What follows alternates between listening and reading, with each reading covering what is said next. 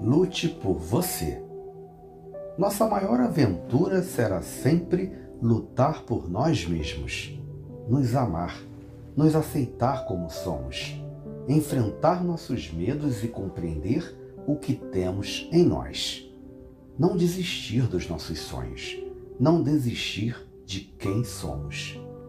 Acho que o fato de não desistir está diretamente relacionado à nossa percepção de nós mesmos, de nos conhecermos, de nos valorizarmos.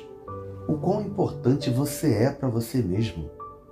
Portanto, meu irmão, saiba que existe um propósito para você nesta vida. Você não está aqui por acaso. Deus te deu esse presente especial, a sua vida. Procure vivê-la dando o melhor de você.